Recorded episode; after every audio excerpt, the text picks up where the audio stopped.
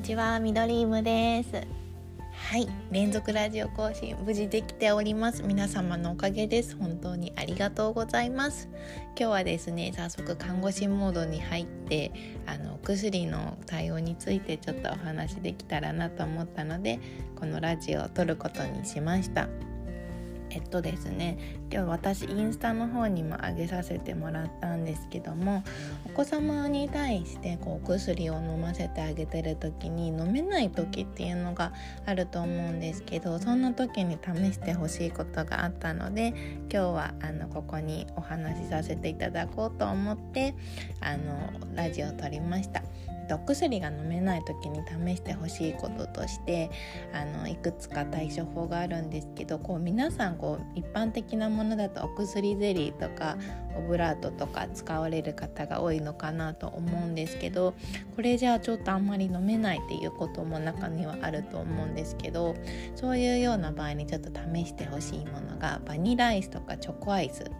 これですね15分から30分ほど室温に置いて柔らかくなった状態のものにお薬をこう入れ込んでいただくとですねあの飲めたりしますね。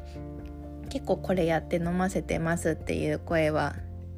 結構聞きますね。なのでよかったら試してもらえたらと思ってますね。であと他にはコンデンスミルクとか練りチョコあとはケーキシロップ牛乳コーヒー牛乳やココア。こんなものもココア的なものだようなのですね。私ちょっとまだ子育てしてないので実際にはこうお話がちゃんとできないんですけれど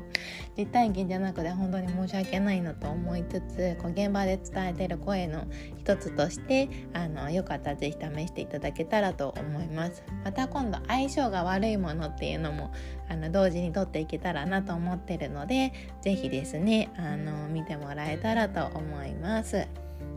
はい。では今日はそんな感じであの行きたいと思います。えっとですねインスタの方でも上げてるのでまたインスタをこれ貼れるのかな？どうやって貼れるんだろう？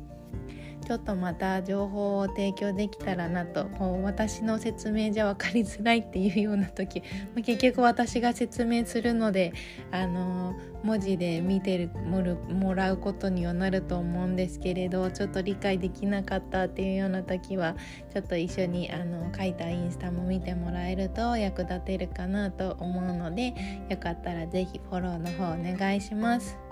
ではでは今日もありがとうございます。またねおやすみなさい。